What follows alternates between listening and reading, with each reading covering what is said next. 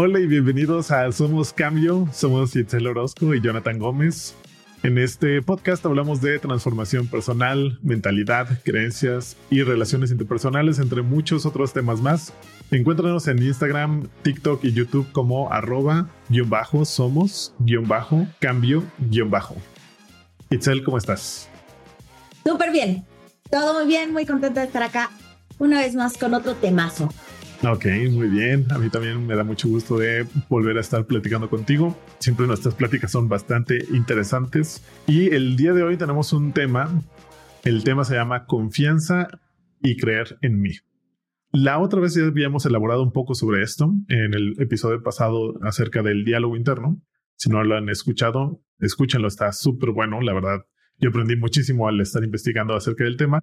Una de las cosas que encontramos fue que en el libro de Cómo cambiamos y las 10 razones por las cuales no lo hacemos, del psicólogo Ross Ellenhorn, o encontramos que él se refiere a confianza como el término de confianza que está basado en lo que ya has hecho. O sea, acciones que tú ya puedes referirte a tu pasado y decir, sí, lo hice, lo hice, tengo los hechos, tengo la evidencia.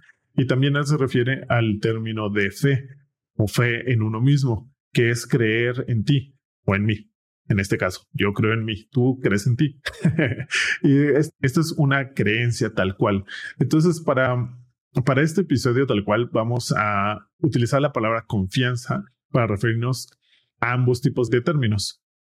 Entonces, empecemos con qué es confianza.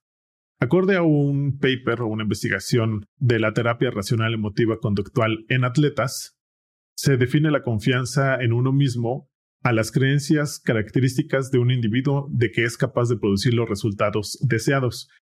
Lo que nos lleva a que les platiquemos acerca de algunos de los factores que contribuyen a, incrementar la confianza.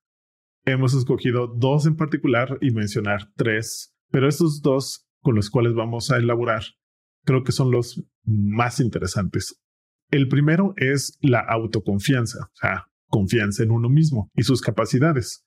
Hay un paper acerca de emprendedores que investigó cómo se relaciona la, autoconfianza con la predictibilidad de que un emprendedor pudiera tener éxito.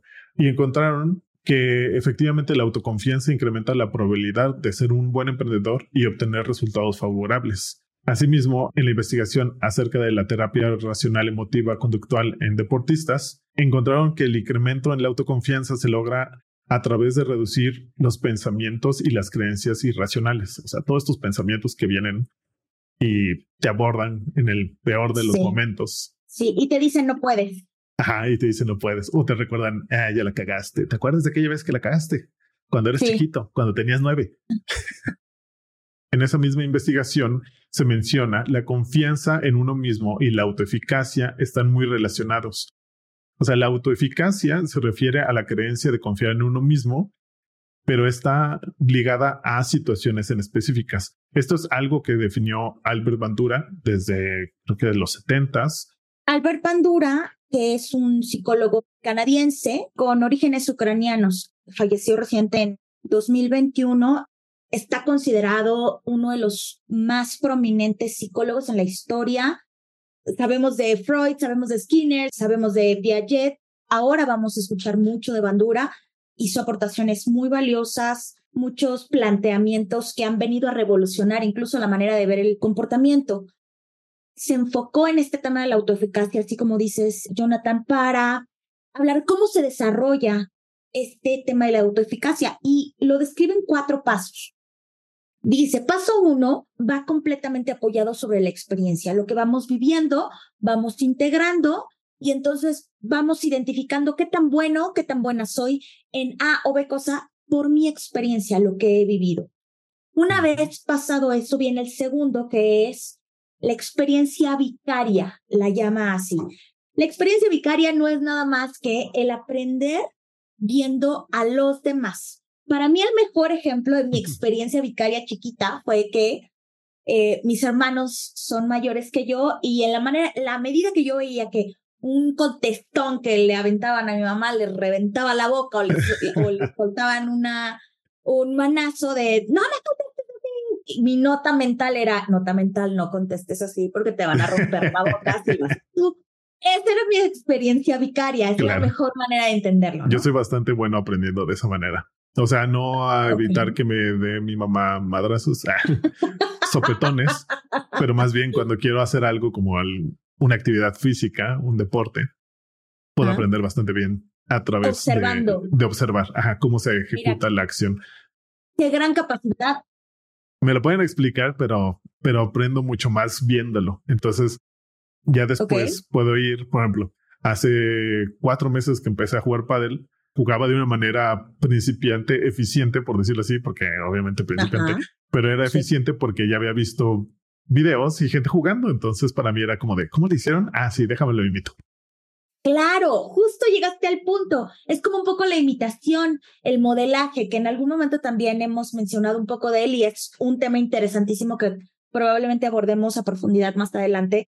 Entonces, bueno, qué valioso el tener esta capacidad de observación que dices tú, de poder aprender a través de la experiencia vicaria. Luego, el tercer paso que Bandura establece es la persuasión social, que tiene que ver con todo lo que los demás te dicen. Joana, sí, sigue intentando con el, con el paddle porque te da muy bien, o viceversa. No, la verdad no lo estás haciendo, no sé ni para qué vas. Acá tú podrías tomar de la persuasión social lo que tú decides y ver cómo lo integras para la autoeficacia. Fíjate qué valioso el qué tanto peso le damos a lo que los demás dicen, para que Bandura lo incluya en cómo se conforma y se desarrolla la autoeficacia ¿Cuánto valor le damos a las palabras de los demás? Muchísimo. Y el cuarto y último lo menciona como los estados emocionales, entonces, o psicológicos, que es qué tanto yo a través de mi eh, gestión de emociones me conecto con él, no, no voy a poder. O me conecto con él, oye, aunque sea difícil, lo quiero aprender. Es un buen reto. Es cómo lo vivo y cómo genero la conexión emocional con él y también cómo desde mi propia psique me voy diciendo si se puede, no se puede, si quiero intentarlo, no, no, ¿cómo? Estás loco, ¿no? ¿Quieres ser astronauta? Pobre de mente, ¿sabes cuánta, cuánta gente lo logra hacer? Claro que no. Estas cosas son las que también eh, impulsan o detienen el estado emocional, lo van trabando o lo van impulsando para que esto suceda. Entonces, estos cuatro elementos que nos parecieron súper importantes que, como plantea Bandura, si, si lo aplicamos en nuestra vida, nos va a hacer mucho sentido. O sea, si vamos a una cosa que hemos decidido emprender o alguna cosa como tú nos contabas, el pádel, pues seguramente hay una experiencia, hay una experiencia vicaria, hay esta parte social y hay esta emocionalidad o, psicología detrás del qué tan autoeficaz te consideras para emprender el aprendizaje de un nuevo deporte que vas a llevar hasta donde tú decides, pero la autoeficacia te va en estos cuatro pasos te va a ir acompañando en, cómo va a ser la experiencia y también de eso podría determinar mucho si decides votarlo, ¿no? O si decides continuar ejerciendo la disciplina y cuánto tiempo más. Súper completo me parece el planteamiento de Bandura. Totalmente de acuerdo. Ahorita que explicabas de los estados emocionales, siento que más relacionado al autodiálogo, más sin embargo creo que le agregaría que también no siempre hay autodiálogo, o puede ser que el autodiálogo sea tan inconsciente que el estado en el emocional que tenemos en el momento cuando empezamos a considerar esta situación es también lo que cambia. Entonces podemos estar bien y pensar en algo que, eh, en alguna situación o algún evento, por ejemplo, que va a venir en el futuro, en el cual no queremos que pase y tan solo pensarlo ya nos cambia el estado anímico. A lo mejor ya nos da nervios, nos estresamos. Entonces no es solamente lo que nos decimos, sino también todo lo que sentimos principalmente, cómo nos sentimos emocionalmente o psicológicamente. A través de lo que pensamos. Así es. Y fíjate que, que encontré también información acerca de la autoeficacia en algunas de las investigaciones que estuve revisando. Hay una investigación que se llama Self-Motivated and Directed Learning Across Lifespan, que se enfocó en niños de secundaria. Y lo que encontraron es que aquellos eh, estudiantes que reportaban un mayor nivel de autoeficacia los hacían más curiosos y estaban más dispuestos a buscar nuevas experiencias. Esto yo lo traduzco como el hecho de tener más curiosidad y atreverse a tener experiencias diferentes a poder obtener más conocimiento y más herramientas o más capacidades que puedes después utilizar en otras áreas de tu vida. Es como que te predispone a estar abierto a decir, ok, ¿qué está sucediendo? Está sucediendo esto que es totalmente diferente de lo que he vivido, a lo que me he expuesto, entonces puedo vivir con ello, puedo intentarlo. Otro tipo de personas que tienen menos autoeficacia evitarían esto porque se sentirían no capaces, que de hecho es una de las cosas que también menciona el, el artículo como uno de los posibles efectos negativos ya que el tener una baja autoeficacia afecta la motivación a explorar y persistir en nuevos aprendizajes, especialmente cuando hay desafíos.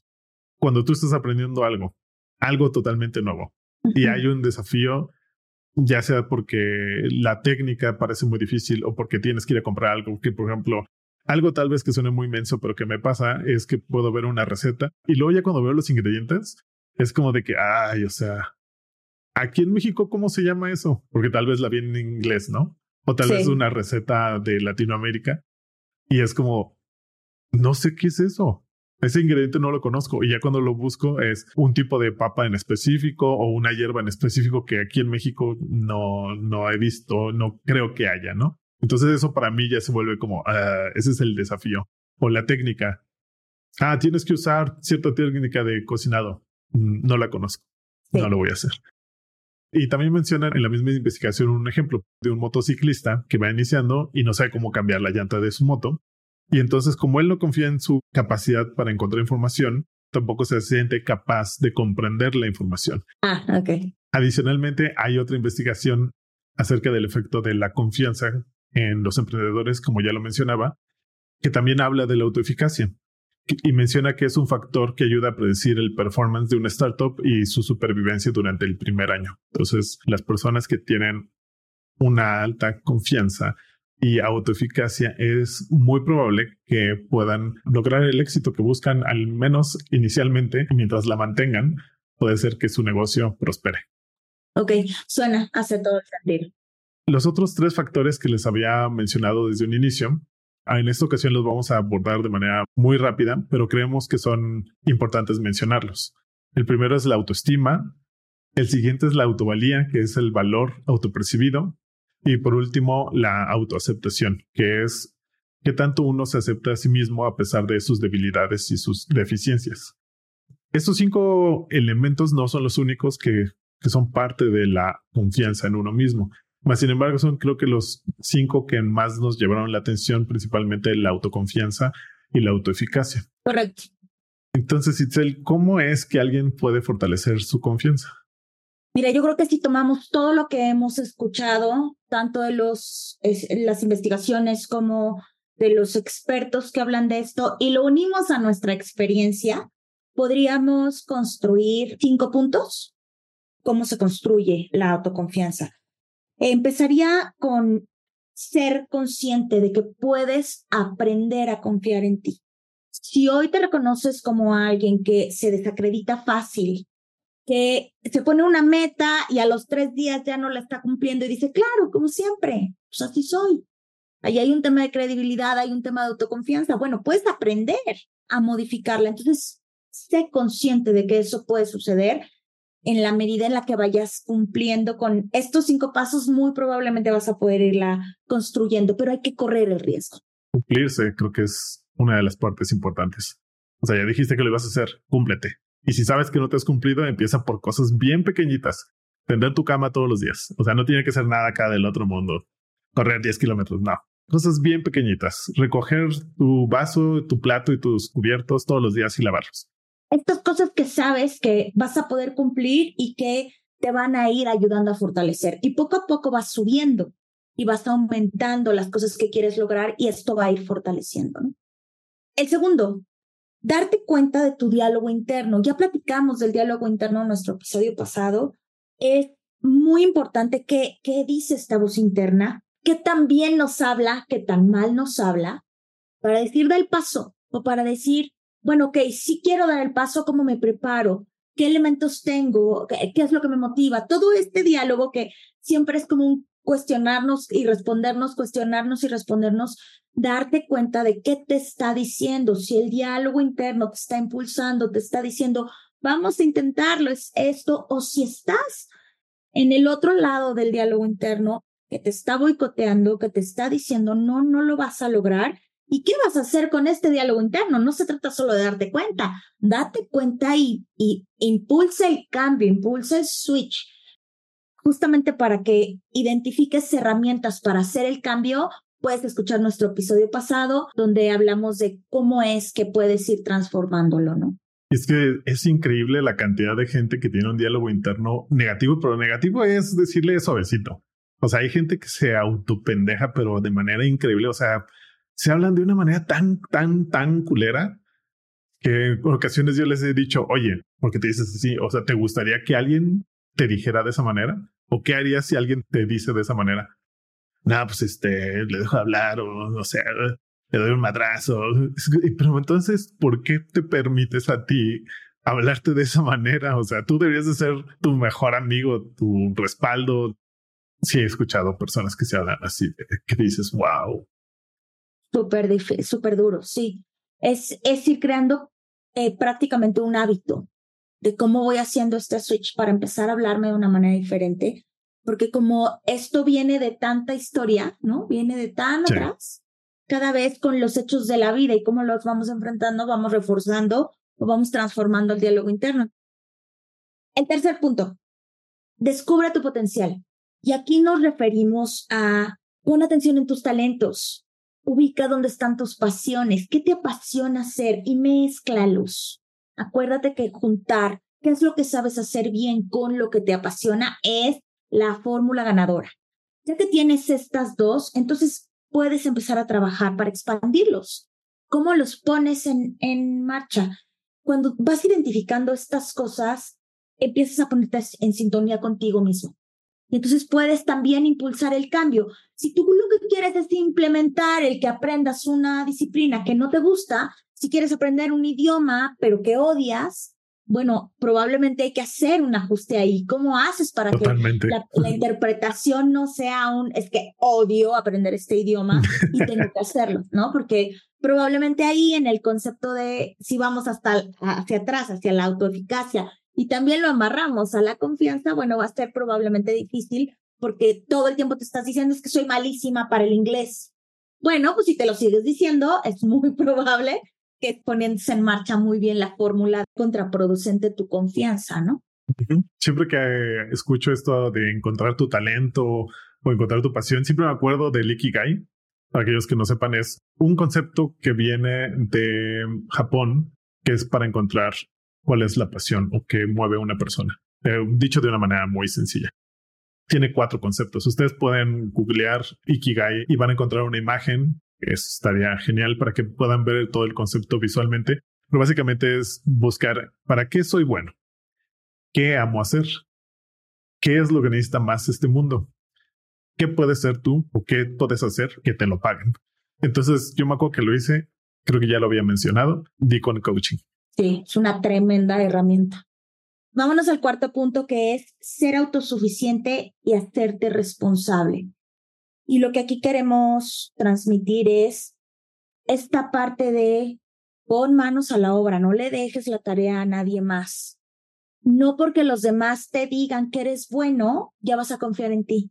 No porque los demás te digan que tienes talentos, vas a confiar en ti. Hay un trabajo personal que tienes que hacer, un darte cuenta, saberte autosuficiente y hacerte responsable de yo puedo poner manos a la obra para convertirme en esto, para lograr esto que me estoy planteando, pero desde un lugar de compromiso contigo mismo, que es me hago responsable de lo que está sucediendo y de lo que quiero lograr. Y echo mano de herramientas. Incluso puedo pedir apoyo a otros, ¿no? Puedo ir hacia otros y decirles, oye, ¿me acompañas en este camino? Oye, puede ser mi entrenador o puede ser mi coach o puede ser que me acompañe en este aprendizaje, pero desde me hago responsable de que quiero lograrlo y no pongo en manos de otros mi éxito, mi acción. Todo esto tiene que salir desde me estoy haciendo responsable y confío en que soy autosuficiente para lograr. Son tu responsabilidad y nada más tu responsabilidad. Como una vez estaba hablando con una clienta que estaba estudiando medicina, siempre se mostró como muy emocionada sobre la medicina. Siempre me contaba de que Ay, era feliz estudiando y desvelándose. La verdad es que yo no podría estudiar medicina y que quería llegar a ser cirujana, pues como su papá. Y un día se dio cuenta que, pues que no le llenaba tanto la medicina, que en verdad le llenaba más la psicología. Oh, sorpresa, ella tenía un concepto, más bien tenía un mal concepto de los psicólogos. Y este concepto, a través de la plática que tuvimos en la sesión, salió a reducir que era una creencia que ella aprendió de su papá. O sea, su papá veía mal a los psicólogos. Entonces ahí es cuando ella se dio cuenta y tuvo que tomar la responsabilidad de decidir qué hacer con su vida. Si seguía con medicina o cambiar de carrera, que representaba un, un desafío grande, puesto que obviamente su papá tendría que aprobar el cambio porque es el que estaba financiando la carrera, pero esto significaba que ella ya recuperaba el poder de la decisión sobre su vida, porque ahí lo estaba cediendo, solamente por quedar bien con su papá. Lo padre es que ya después volvimos a hablar a los 15 días y ya me contó que definitivamente se había animado a hablar con su papá y le había expuesto pues su interés y que no era simplemente un interés normal, o sea, la neta es que cuando yo la escuchaba hablar de, psicología, su semblante cambiaba, o sea, era mucho más apasionada, se le veía el brillo en los ojos, sonreía un montón. Lo padre es que sí se atrevió a cambiarse de carrera la última vez que hablé con ella, pues estaba súper feliz de estar estudiando eh, neurociencias y estaba ya metida en un laboratorio en la cual ayudaba a hacer eh, diferentes estudios que se me hizo, o sea, por lo que me platicó, sonaban increíbles, la verdad. Pero fíjate cómo esto nos trae a algo que puede sucedernos frecuentemente, encontrarnos con gente que es un, yo soy así por ti, tú me haces sentir así, yo estoy haciendo esto por ti, por nosotros.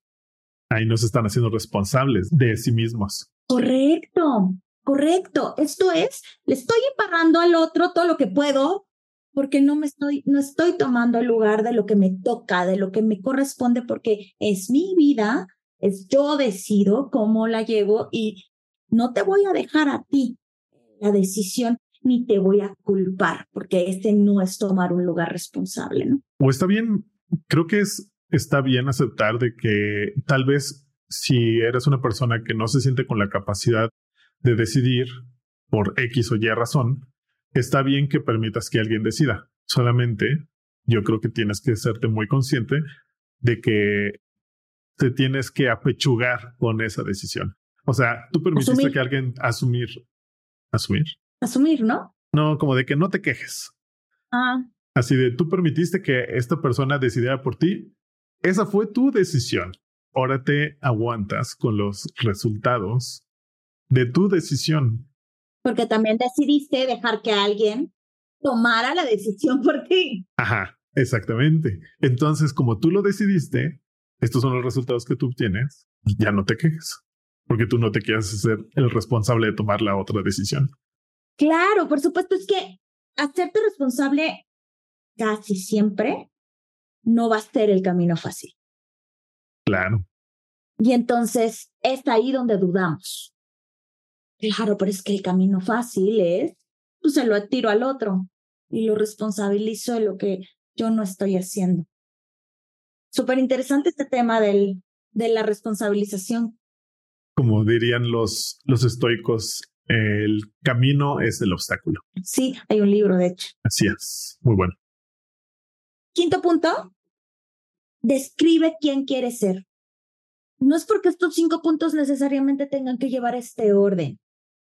¿Qué tal que puedes empezar por acá, no? Donde describes a dónde quieres llegar, haces una visualización, rescatas estos sueños que has tenido desde hace mucho tiempo y le haces caso.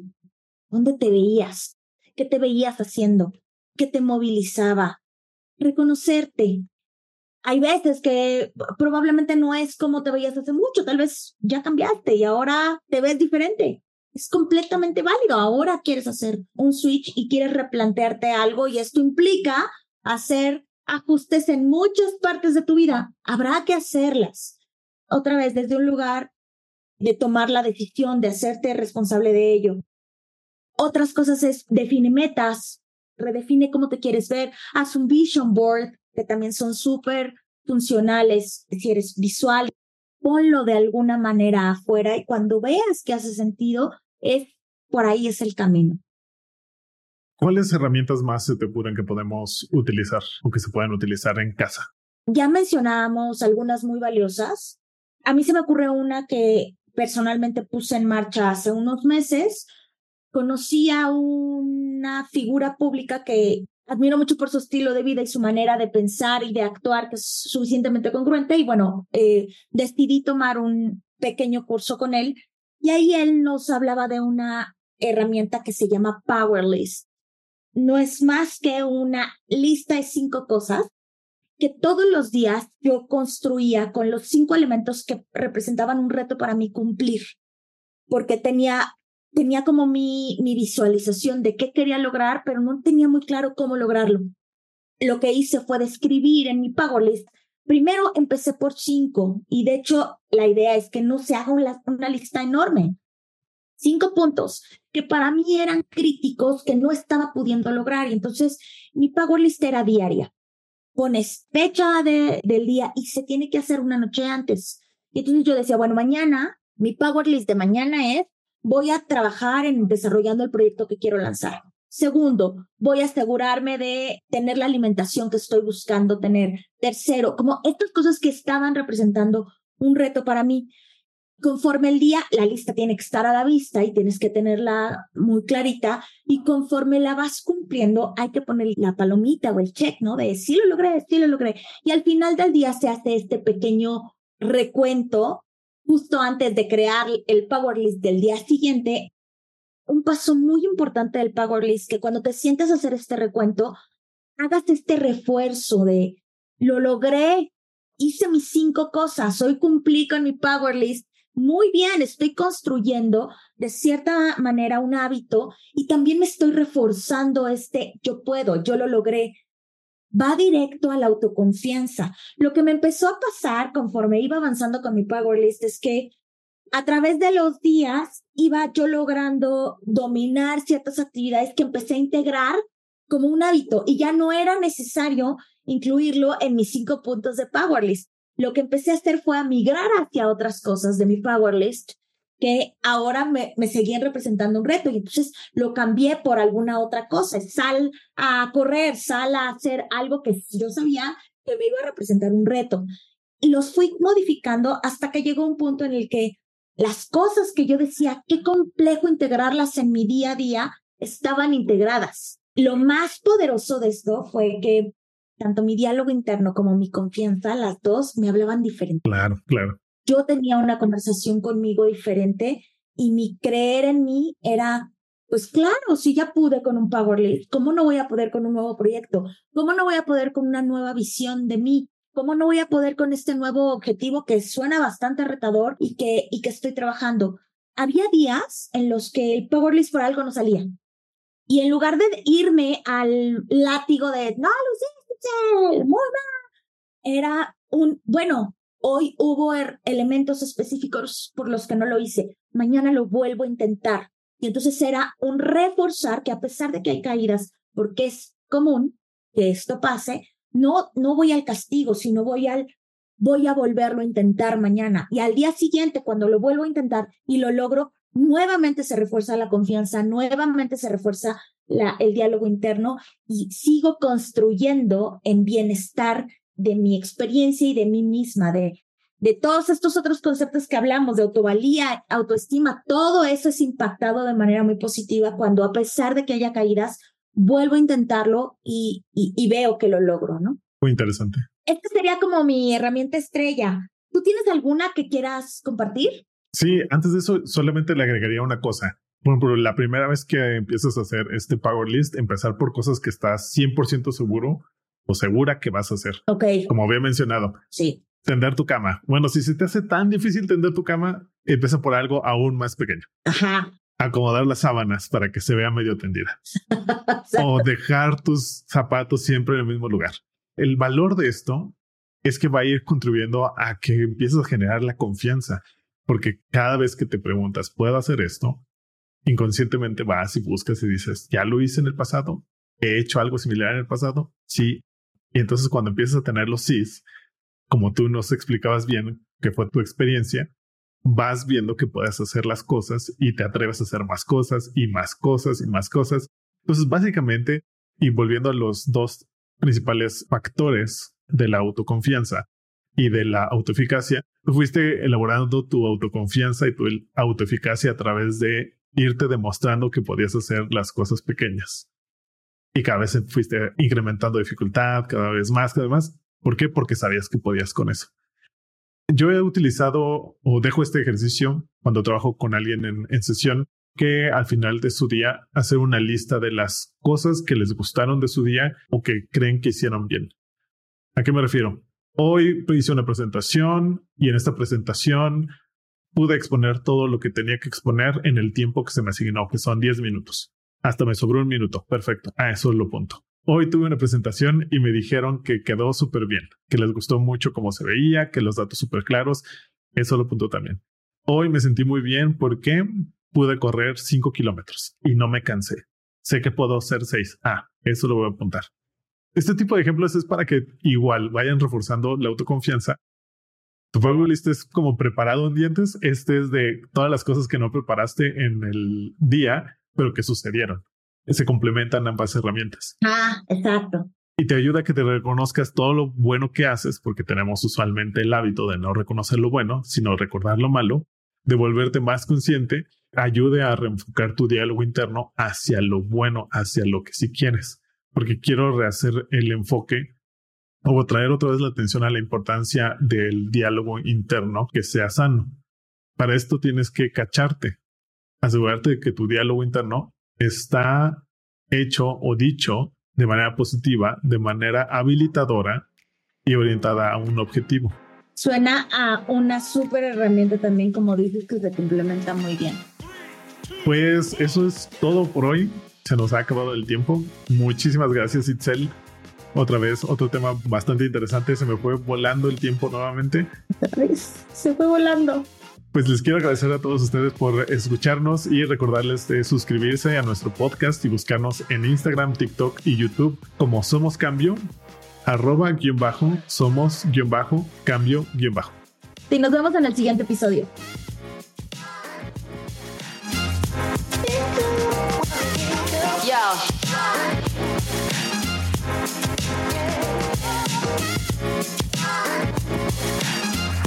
Wanna hear you.